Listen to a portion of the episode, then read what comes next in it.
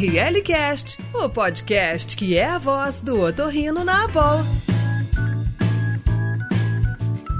Bem-vindos ao ORLcast, o podcast da Abol CCF. Eu sou o Ricardo Dolce, professor assistente da Santa Casa de São Paulo. E eu sou a Andréia, médica assistente do Hospital das Clínicas de Ribeirão Preto. Esse espaço aqui, gente, é para a gente trocar experiências, sempre com o aspecto das vivências de cada um relacionado a temas de otorrinolaringologia e saúde e bem-estar. Pessoal, hoje o nosso tema será sobre o mergulho e suas implicações otorrinolaringológicas. Um tema não muito frequente, mas extremamente importante nos nossos consultórios, no nosso dia a dia. Queria agradecer a Isis e a Cristina que aceitaram esse nosso convite e vão hoje debater sobre esse assunto super interessante e novo para todos nós. Obrigado, pessoal. Obrigada pelo convite. É uma honra estar aqui participando desse podcast. É, eu sou a Isis, eu sou otorrinolaringologista formada pela Santa Casa de São Paulo. É, eu fiz fellow em otologia e além da parte otorrinolaringológica, eu trabalho como dive master pela PAD. É, sou mergulhadora de caverna, mergulhadora tech e freediver, que é o mergulho em apneia também. Então, vira e mexe, eu acabo atendendo bastante gente do, do mergulho. Boa tarde a todos, muito obrigada pelo convite. É, meu nome é Cristina, eu sou otorrino, eu trabalhei como otorrino na Faculdade de Medicina de Ribeirão Preto por muitos anos e me interessei pela área de medicina hiperbárica e medicina do mergulho já há mais de 20 anos. Fui fazer minha formação, gostei muito do assunto, acabei indo para o mergulho. Eu sou mergulhadora recreacional pela NAUI e depois de um tempo eu deixei a vida acadêmica, vim para Brasília e aqui eu tive a oportunidade de entrar no Hospital das Forças Armadas quando estava começando o serviço de medicina hiperbárica. Então eu já estou há alguns anos é, nessa estradinha aí do, da medicina hiperbárica e é um assunto assim que para mim é apaixonante, medicina hiperbárica e do mergulho. Então eu agradeço demais a oportunidade de poder falar um pouco sobre isso. Que ótimo, gente. Começar, Isis, a gente sabe que você é praticante de mergulho, como você mesmo falou agora. Eu sou, mas nem tanto quanto você e a Cris, né? Eu sou bem recreacional mesmo, eu só fiz até caverna. E para iniciar esse podcast, seria bem legal se você pudesse explicar para a gente quais são os tipos de mergulho e as diferenças que têm importância para os otorrinos. Uh, então, é, a gente tem que, quando vem um paciente com uma queixa de alguma coisa que aconteceu com ele no mergulho, a gente tem que diferenciar que tipo de mergulho que ele fez. É, o que a maioria das pessoas faz é o mergulho scuba, que é o mergulho com cilindro recreacional, que é um mergulho que acaba ficando em profundidades mais rasas, então é de 0 até 40 metros. Nessas profundidades já pode acontecer algum, algumas alterações que, que importam para a parte do otorrino, mas geralmente são alterações não tão graves. Existe o mergulho técnico, que aí já, já são mergulhos que são mais profundos, que são mergulhos que têm misturas de gases diferentes, que às vezes podem é, aumentar o risco de doença descompressiva.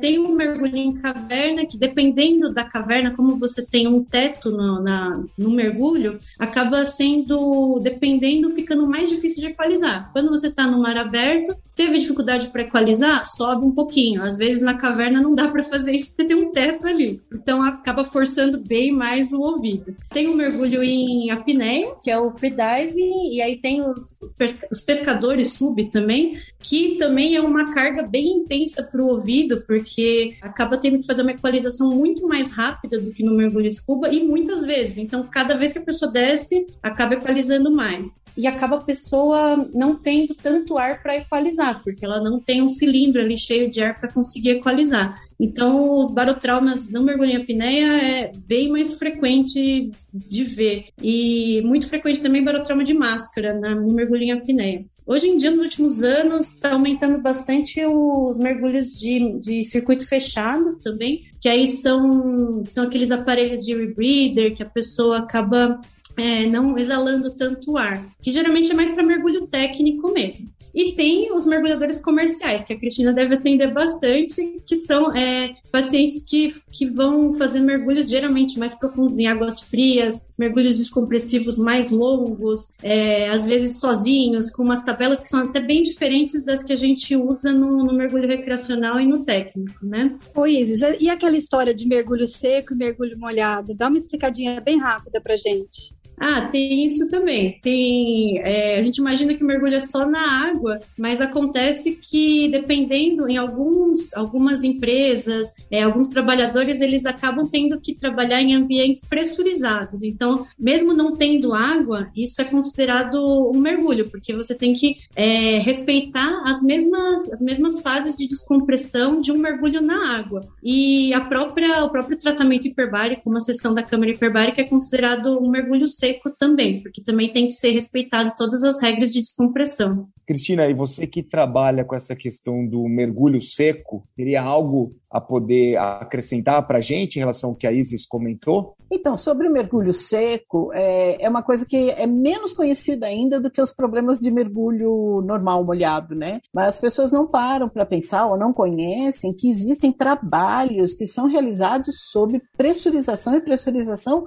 intensa. Então, tem trabalhadores, por exemplo, como é que você constrói a fundação do pilar de uma ponte? Você desce um tubulão até o fundo do, do rio ali, do mar, o que seja, e o trabalhador desce dentro daquele tubulão pressurizado para britar o fundo ali. Então ele fica horas e horas e horas dentro de um ambiente super pressurizado. Quando ele sobe, ele tem que res respeitar as tabelas de descompressão, senão ele faz uma doença descompressiva e grave. O maior acidente de mergulho que nós atendemos no nosso serviço até hoje foi de um trabalhador de tubulão é, pressurizado. Então, isso é uma coisa que a população também é interessante que conheça, né? E a população médica também, né? E em relação a isso, Isis e Cristina, quais são essas doenças, né? Esses problemas que vocês mais atendem no dia a dia de vocês relacionado com esses mergulhadores? Então, Rick, como eu não atendo tantos mergulhadores comerciais como a Cristina, é, eu acabo atendendo muito mais mergulhadores mais, mais básicos, é, mergulhadores mais recreacionais mesmo. Então, é, o que eu mais vejo é paciente que vem com queixa de, de então enjoo muito no barco, passo muito mal, como que eu faço, e os barotraumas de orelha média, que geralmente é paciente que ainda não sabe equalizar muito bem, está aprendendo a equalizar ainda, ou fez um curso básico que é aquele sobe e desce o curso inteiro e que acaba forçando mais o ouvido. Isso é o que, que acaba tendo com mais frequência, né? A Cristina deve ter um público um pouquinho diferente do meu. Sim, é, a gente no nosso serviço, como pelas características do serviço, a gente não atende tanto barotrauma. A gente não atende. A gente atende quando acontece lá na sessão de hiperbárica. O que a gente atende com muito maior frequência é realmente a doença descompressiva. Apesar de a gente estar fora, né, longe do litoral, mas nós temos aqui o lado Paranoá, existe uma atividade intensa de mergulho no lado Paranoá, tanto mergulho recreacional como, por exemplo, mergulho de busca e salvamento. Muitas vezes existem algumas operações prolongadas do Corpo de Bombeiros e a gente fica como retaguarda para eles, né? Porque às vezes eles mesmos estouram as tabelas por conta de necessidade mesmo, né? Existem também mergulhos em lagoas aqui na região do Centro-Oeste e que tem uma característica ímpar de serem mergulhos de altitude, porque nós estamos a mais de 1.200 metros de altitude aqui, né? Então a gente atende doença descompressiva, é a nossa maior clientela. Com relação a barotrauma, a gente pode ter barotrauma na câmara hiperbárica, essa é uma preocupação, assim, é, muito grande nossa, né? Mas aí já outro item que a gente vai discutir, né? Cris, você que tem uma experiência ímpar com hiperbárica e deve ter essa queixa frequente no dia a dia seu, quando que a manobra de valsalva não funciona e o que, que a gente pode fazer para ter uma melhor equalização? Bom, é um pouco diferente a, a experiência na hiperbárica e no mergulho molhado, né? Na hiperbárica a gente tem uma situação, digamos assim, mais sob controle. Então, quando o paciente vai começar o seu tratamento, a gente faz um briefing com ele, o pessoal da enfermagem é muito experiente com isso, então faz um super briefing, explica como é que a manobra de valsalva, treina a manobra de valsalva, e aí, quando o paciente está na máquina, a gente está sempre muito atento quando é a primeira sessão dele. Porque às vezes ele fica com vergonha de dizer que está desconfortável, ele fica com vergonha de dizer que está que tá começando a doer, mas a gente fica bem é, atento, né? E a gente pode parar a pressurização, voltar um pouco e tentando ver se o paciente consegue chegar até o fundo, entre aspas, a gente chama de fundo, né?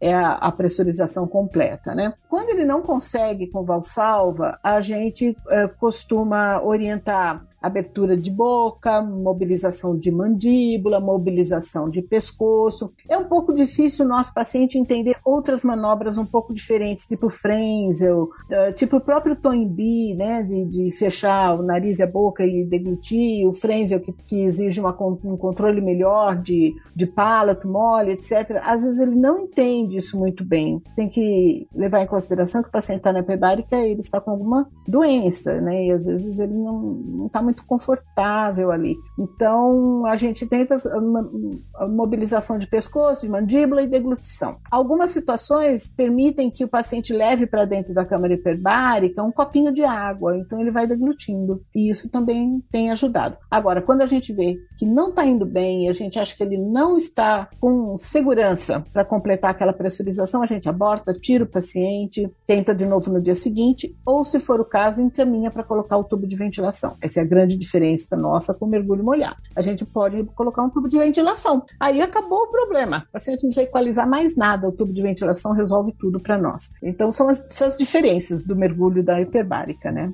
No mergulho propriamente dito, né? O mergulho molhado, teria algumas mudanças em relação ao que a Cristina falou? Acho que dá para você poder ajudar aí o pessoal que está indo para o mergulho e ou chega o paciente e refere que não consegue realizar valsalva, né? É uma queixa que a gente vê muito frequente no dia a dia. É, no mergulho molhado, infelizmente, a gente não tem essa opção de poder colocar um tubo de ventilação. Seria fantástico, mas uma hora que entra água gelada lá dentro, dá uma vertigem horrível.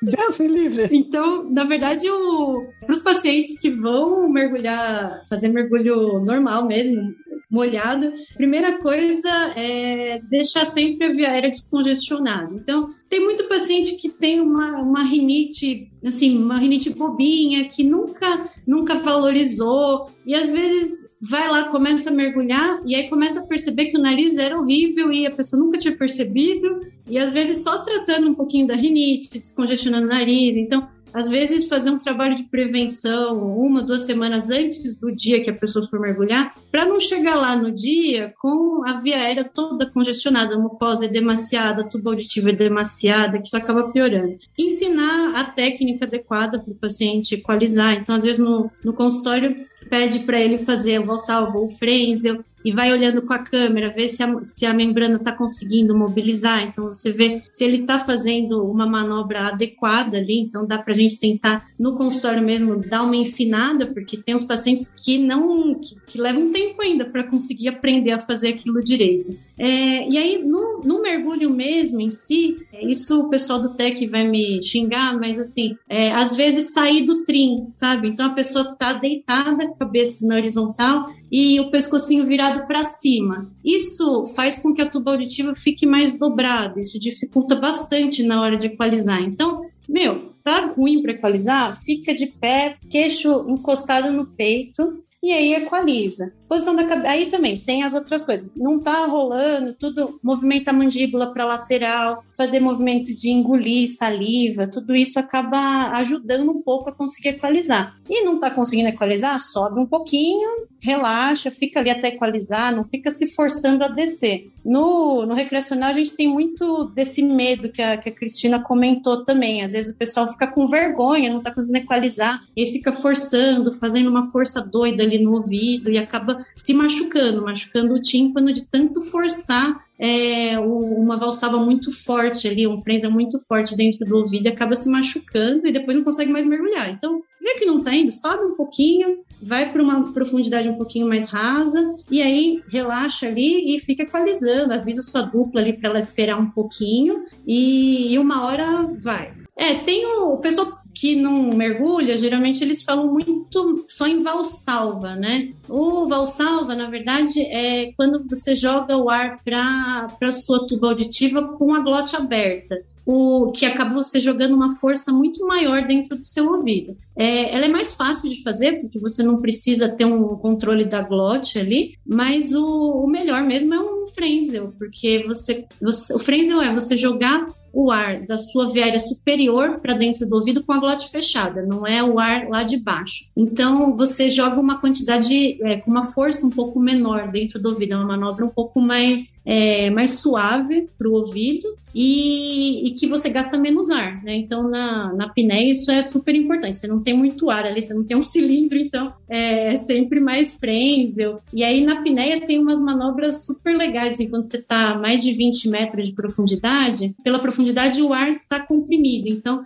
você não tem mais muito ar ali dentro do pulmão, dentro da sua viária para jogar dentro do ouvido. Então, se você manter a, a sua glote aberta, é, você não vai ter ar para jogar para o ouvido. Então, faz uma manobra de jogar o ar do pulmão para dentro da sua via aérea, quando você está numa profundidade um pouco mais rasa, e aí você guarda esse ar dentro da sua bochecha, fecha a sua glote e aí você joga o ar para dentro do ouvido. Isso é a manobra de Maltfield, que é o que a gente aprende quando começa a fazer freediving mais, mais profundo, né? Porque senão não sobra ar para jogar para o ouvido mesmo, né? Então é e, e no freediving tem, tem várias coisas que dá para aprender. Aí você tem que ter um paciente que está mesmo muito interessado em aprender essas coisas, porque dá bastante trabalho. Tem uns exercícios com bexiga, com equalization tool, que dá para você fazer para você ter um controle motor bom do palato mole e da glote de maneira independente, para você conseguir fazer manobras de equalização mais avançadas, assim. É bem, bem interessante. Mas aí é para um paciente mais que está mais interessado em fazer coisas mais avançadas mesmo. Você está ouvindo ORL Cast. E agora, Cris e quais os diferentes tipos de barotrauma e como que a gente pode fazer para diferenciá-los? Tem como? Na verdade, todos os espaços aéreos que a gente tem no corpo que não são compressíveis é, são passíveis de você ter um barotrauma nessa região. Então, é, a gente pensa em barotrauma, pensa logo no ouvido, mas tem outras coisas que também pode ter um barotrauma. Então, pode ter barotrauma de seios da face, quando o seio da face está bloqueado, pode ter um barotrauma de máscara, se a pessoa não equalizou a máscara, pode ter barotrauma de dente. Eu já vi teve um, um, amigo meu que teve um barotrauma de dente, porque fez um canal, ficou um bolsão de ar ali dentro do dente, teve um barotrauma no dente. Então, assim, não é só o ouvido. E aí, no ouvido em si, a gente tem que diferenciar o barotrauma da orelha externa, média e interna, né? Então, de orelha externa é mais raro, mas eu já vi acontecer também de paciente que, que mergulha com água mais gelada com capuz, não fez aquele buraquinho no capuz, não abriu o capuz na hora de equalizar, e aí fez um traumatismo do conduto mesmo, mais tranquilo de resolver, né, de tratar.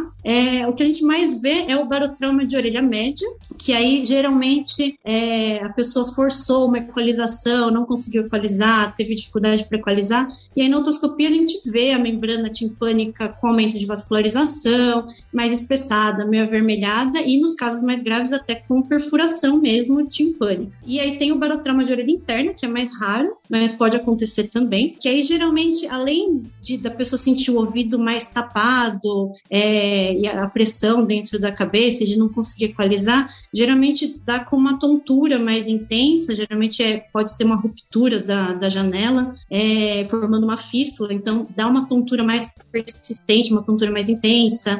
É, na hora que, quando depois, né, se você tiver acesso a uma audiometria, a diferenciação da, do barotrauma da orelha média e da interna, na orelha média vai ter só uma perda condutiva. Na orelha interna, geralmente geralmente já tem uma perda mista, uma perda sensório neural junto. E dificilmente a gente vê o barotrauma de orelha interna junto com a média, né? Geralmente dá o barotrauma é, interna junto com média. Geralmente é o paciente que ficou ali tentando equalizar, forçou, forçou, forçou e aí fez uma lesão nas duas coisas, né? É, mas o mais comum é o de média mesmo, que é o que a gente acaba vendo com mais frequência. Eu não tenho muito a acrescentar o que ela disse. O mais frequente de longe é o barotrauma de orelha média, incluindo na, na câmara hiperbárica, mas a gente tem que lembrar que existe o barotrauma de seios da face, quando existe algum bloqueio nos ósteos ali, o paciente está com uma crise de rinite, ou ele tem alguma, alguma causa para má ventilação do, dos seios da face, então ele pode ter uma dor na face muito intensa, pode sair da, do mergulho seco ou molhado, sangrando pelo nariz, inclusive. E o barotrauma de dente, que é uma coisa que a gente fala, as pessoas acham bizarro, mas existe. Às vezes a pessoa fez um tratamento recente, tem uma bolhazinha de ar dentro do dente, e aí ela vai mergulhar ou vai fazer uma sessão de câmara hiperbárica. A gente teve um problema desse numa técnica nossa. Ela não disse que tinha tratado o dente, ela foi trabalhar,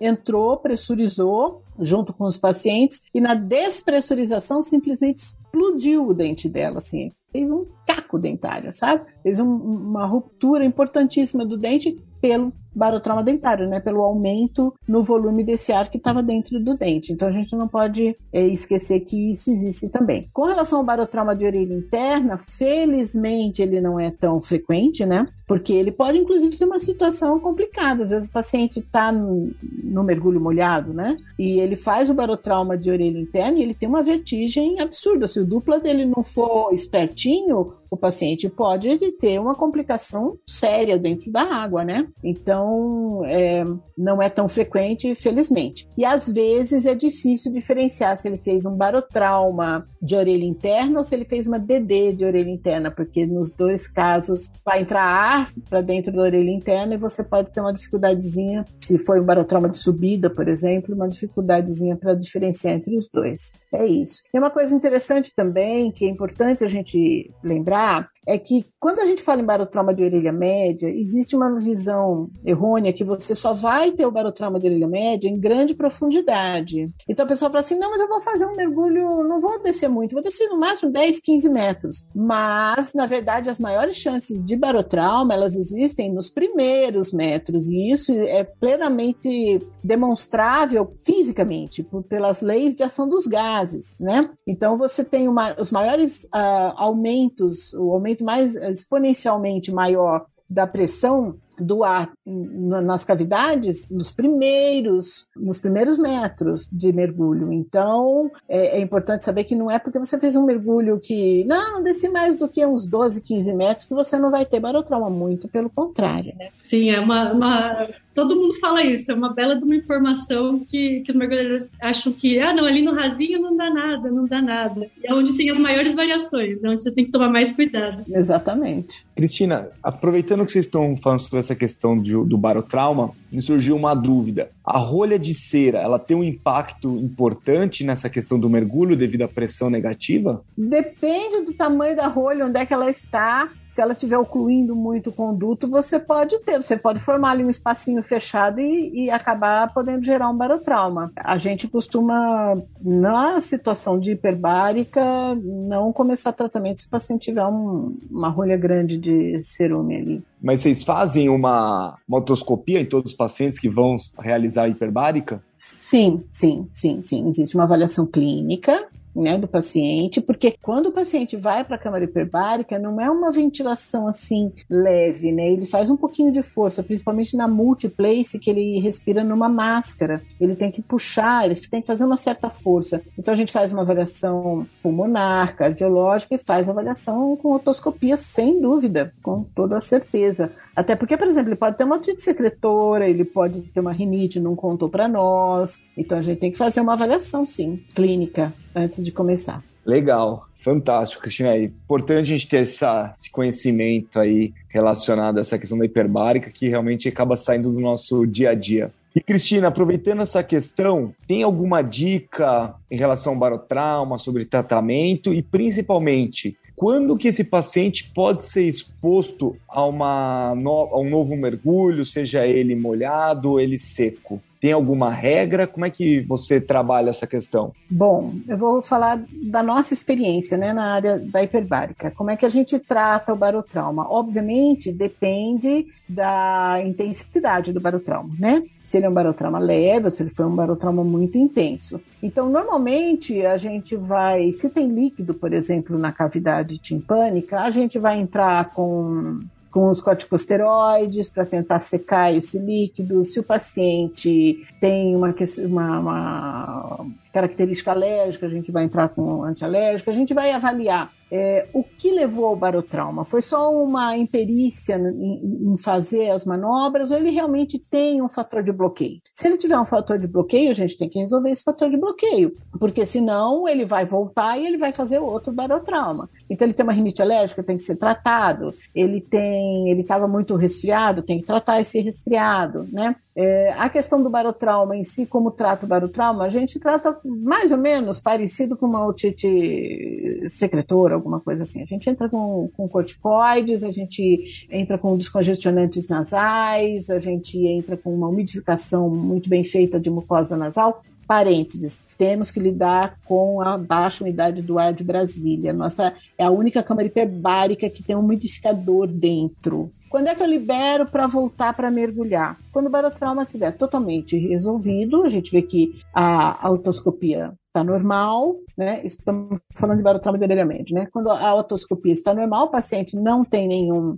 sintoma e não há um fator de bloqueio importante. Então, a rinite está controlada, a, o resfriado está controlado, não está tendo secreção, fiz, fez uma avaliação, não tem uma sinusite. Então, a gente tenta uma nova exposição dele à pressurização. É lógico que tem que ver se não tem nenhum fator ali que seja mais difícil da gente resolver, né? Agora, por exemplo, barotrauma dentário, agora vamos falar dos rarinhos, né? No barotrauma dentário vai para o dentista, tem que resolver isso daí, fechar essa cavidade no dente e tal. Barotrauma de seio da face, então temos que existe na cavidade é, nasal, né? Ele tem pólipos, ele tem rinite alérgica, ele tem desvio do septo, o que, ele tem? A gente tem caso a caso que avaliar se aquele ouvido tem chance de ser bem compensado numa próxima tentativa ou não, né? E em último caso, uma observação importante: muitas vezes a gente está lidando com pacientes com doença grave, por exemplo, ele tem um Fournier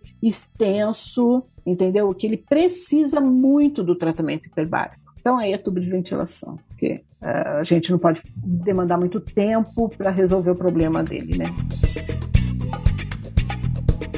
Quais as medicações, principalmente relacionadas com o otorrino mesmo, que podem influenciar no mergulho? Até na narcose e no risco da, da doença descompressiva. Ah, então, é, explicando o que é narcose, né? Porque acho que quem não mergulha fala, nossa, o que é narcose? Então, a narcose, é, geralmente, ela, ela acontece pela, é, pela dissolução do nitrogênio no nosso sangue. Então, ele acaba acontecendo a partir dos 30 metros. Isso é bem pessoal. Tem gente que começa a narcosar a partir dos 30 metros, tem gente que começa a narcosar a partir dos 40. É, é muito pessoal e é muito dependente do, do, de como a pessoa tá. Então, se ela não dormiu bem, se ela não comeu bem, não está descansada, se ela tem uma chance de narcosar mais no dia seguinte. É, é um atraso do, da condução elétrica na baía de mielina. Então a pessoa fica é, mais lenta, ela não consegue reagir a coisas que podem acontecer no mergulho com, com rapidez, com uma clareza de, de visão. Então, Geralmente, esses é, acontece em mergulhos que a pessoa está com ar em profundidades maiores. Então, é para isso, na verdade, que a gente acaba usando as misturas com hélio, porque quando você adiciona o hélio na mistura, você diminui é, a quantidade de nitrogênio na, nessa mistura e aí você tira esse efeito narcótico do, do ar respirado nessa profundidade. Então, a gente tem que tomar muito cuidado com qualquer medicação que tenha efeito no sistema nervoso central. E aí, no caso da gente, a gente tem que tomar muito cuidado com os antieméticos. E aí tem uma combinação horrível, né? Porque a pessoa vai para um barco que vai ficar chapalhando, ela vai enjoar e ela precisa de um antiemético, mas ao mesmo tempo ela não pode tomar um antiemético porque ela vai narcosar mais, ela vai ficar mais lentificada, vai ficar lá meio chapada no, lá na profundidade. Então tem que tomar muito cuidado com, com os antieméticos, é, principalmente para mergulhos mais profundos. Agora sim, vai para um mergulhinho num lugar que é raso, que vai está, sei lá, no máximo a 15 metros, a pessoa não vai ter esse risco de narcose. Então, até é mais tranquilo de você dar um, um antiemético, um Dramin, um Meclin, é um pouco mais sossegado. Mas, assim, a pessoa vai fazer um mergulho a 50 metros com ar. Não é recomendável você dar um, um antiemético. Tem as questões, o que a gente vê muito, além do, do, dessa questão, tem os. O pessoal usa muito descongestionante, né? Muito. Descongestionante tópico, descongestionante sistêmico. Então, a pessoa foi uma viagem, ai, fiquei resfriado. Ah, mas eu não vou perder um mergulho. Aí sim, top de descongestionante para mergulhar. Isso é super comum. Aí tem que tomar muito cuidado com isso, porque é, primeiro que é uma medicação que vai te acelerar mais. Então, você vai aumentar sua frequência cardíaca, vai aumentar seu consumo de ar, que, então você às vezes pode consumir muito mais ar do que você está acostumado. Dependendo da pessoa, pode predispor a ter um ataque de pânico, um ataque de ansiedade lá embaixo, dependendo do tipo de mergulho que a pessoa for fazer. E para paciente que, que tem uma rinite já medicamentosa por descongestionante, tem que tomar muito cuidado, porque o descongestionante vai durar pouco tempo e aí pode acontecer acontecer o que a gente chama de bloqueio reverso. Então, normalmente, o que a gente fala de dificuldade de equalização é na descida, né? Que está aumentando a pressão. Isso é o básico que a gente pensa. O que acontece às vezes é de dar problema de equalizar na subida. Isso é mais raro, mas, mas acontece. Às vezes a pessoa tomou o descongestionante e fez o mergulho lá no fundo. A hora que, aí passou o efeito do descongestionante. E aí bloqueou tudo, ainda mais que a gente acaba produzindo um pouco mais de muco também quando está lá no mergulho. A hora que a pessoa vai subir, tá tudo congestionado, tudo inchado, não equaliza. E aí o que a gente chama de bloqueio reverso. Então, dá um barotrauma, mas aí pela, pela distensão do ar dentro dessa cavidade.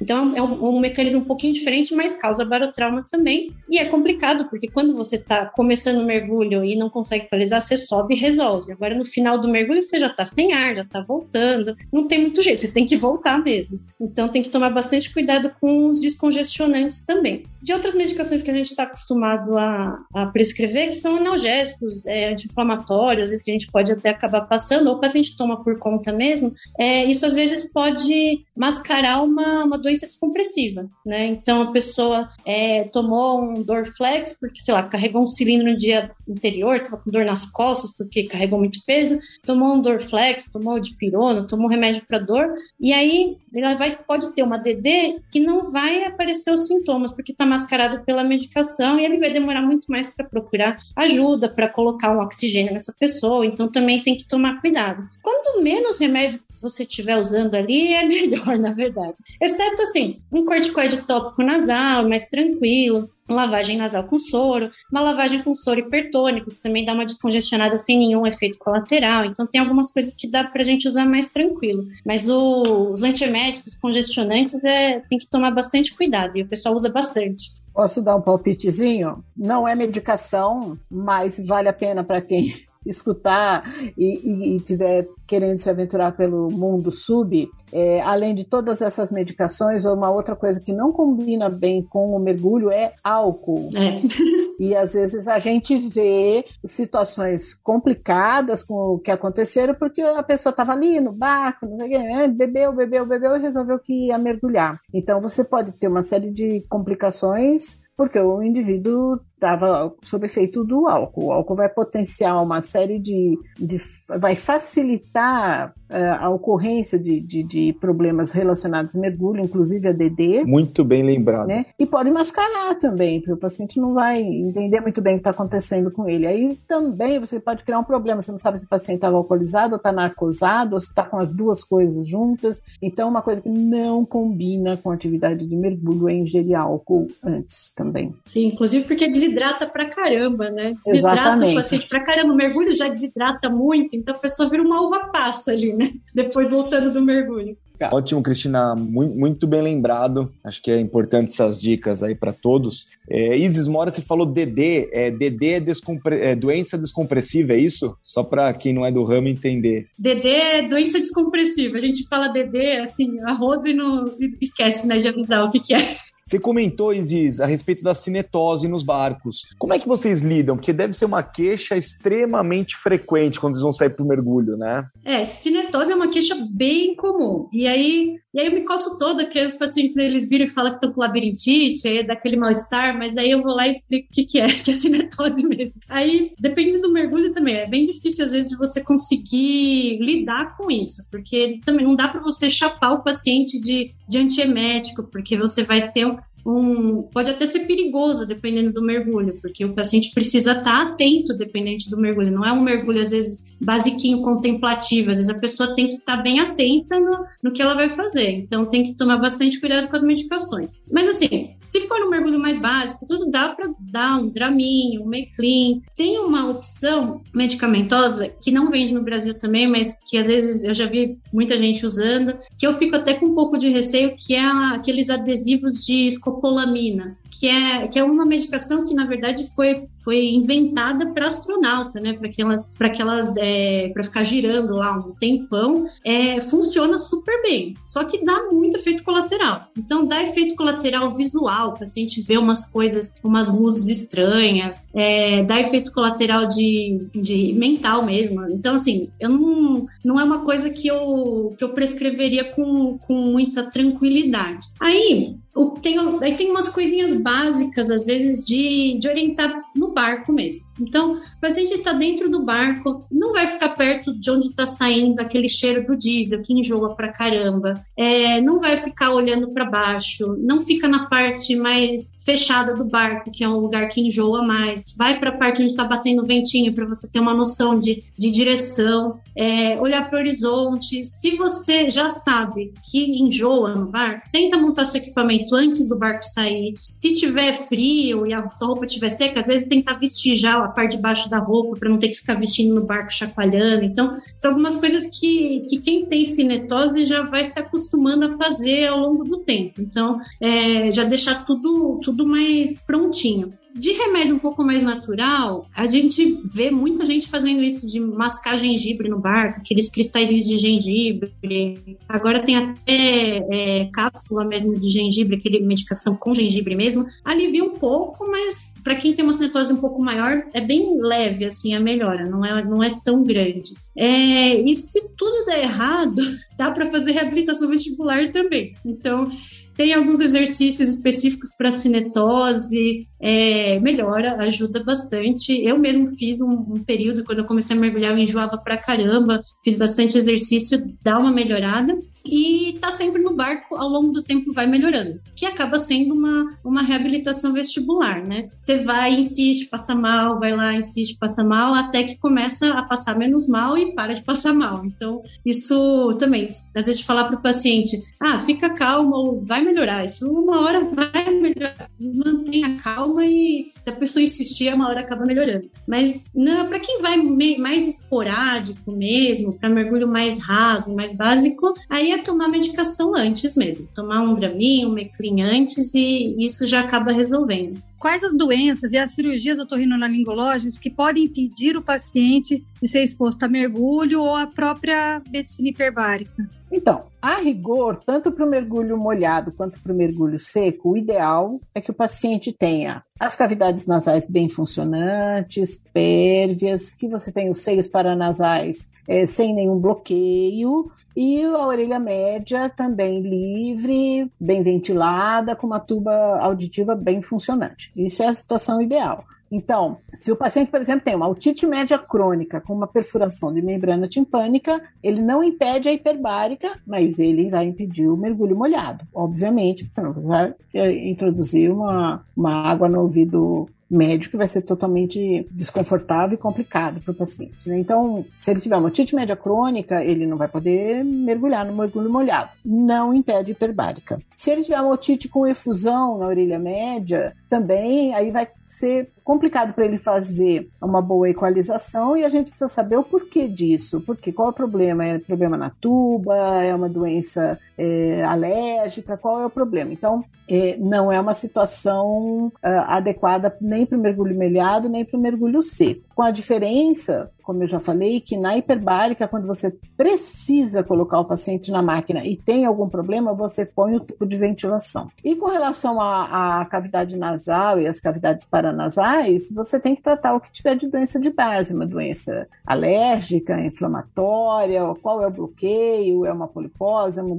desvio do septo, fazer o tratamento antes. Então, é, o ideal é que você esteja nas melhores condições possíveis. Com a diferença que no mergulho molhado você tem a opção de não mergulhar, enquanto você não estiver em boas condições. E na hiperbárica, às vezes, você precisa pôr o paciente na máquina, não tem outra opção. Ele está numa situação clínica que você precisa muito daquele tratamento. Então, às vezes, a gente coloca, mesmo se não for na situação mais ideal, a gente faz um tratamento medicamentoso, a gente põe um tubo de ventilação para poder viabilizar sessões. Com relação às cirurgias, isso é uma boa pergunta. O que, que realmente a gente considera contraindicação para hiperbárica? Né, e que serve para mergulho. As timpanoplastias recentes, por questões óbvias, né? Não é nem mesmo no mergulho seco, né? Hiperbárica, você vai colocar, vai pressurizar, você vai tirar o, o enxerto do lugar. Então, uma timpanoplastia recente, é, enquanto você não tiver realmente dado alta para o paciente, você tiver tido uma conclusão do resultado ali para a membrana timpânica, você não pode mergulhar. E, teoricamente,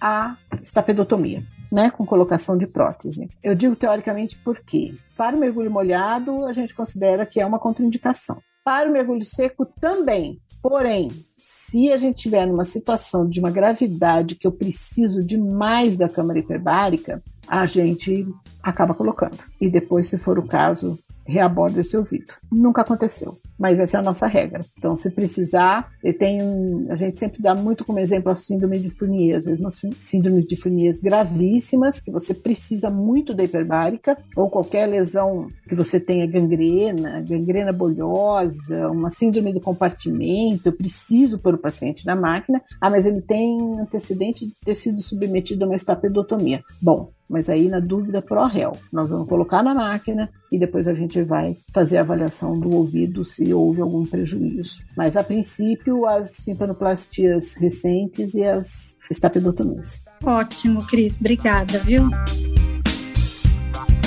ORL Cast, o podcast da Boa. Gente, infelizmente, a gente vai ter que parar por aqui. Vamos finalizando esse podcast. Muito obrigado, foi muito bom. Super obrigada pela presença de vocês. Foi esse um podcast maravilhoso. Acho que quem gosta, quem não gosta, quem quer conhecer, precisa ouvir. Agradeço também aos nossos ouvintes que estão sempre com a gente. E vocês podem conhecer muito mais sobre a ABOR em www.aborlccf.org.br. Bom, eu gostaria de agradecer muito o convite. É, é uma pena que a gente realmente precisa limitar o tempo, obviamente, mas é um assunto apaixonante que teria horas e horas para a gente falar a respeito. Quem quiser conhecer mais, quem tiver oportunidade, a gente fica aqui em Brasília, no Hospital das Forças Armadas. Temos um serviço muito interessante, muito bem montado, um local que eu digo que é a minha paixão para trabalhar e será um prazer receber quem quiser conhecer. Ah, obrigada pelo convite, foi uma honra participar. É um, eu sou suspeita porque é um assunto que eu sou apaixonada. Eu também, como a Cristina, poderia aqui ficar falando horas e horas e horas sobre isso. É, obrigada pelo convite e se alguém tiver alguma dúvida, também, se quiser discutir algum caso, pedir ajuda, qualquer coisa, também estou aberta à discussão. Obrigado, Cristina. Obrigado, Isis. Foi fantástico esse nosso podcast sobre mergulho. Acho que um tema que a gente vira e mexe recebe no consultório, a gente tem conhecidos que passaram por situações e é um tema que a gente tem muita coisa para falar e às vezes é pouco abordado. Então gostaria de agradecer vocês duas por aceitar esse nosso convite e a todos os nossos ouvintes e lembrar que toda sexta-feira às seis e meia a gente lança mais um episódio do nosso podcast. Espero que todos estejam gostando e até a próxima. Valeu, pessoal. Obrigado.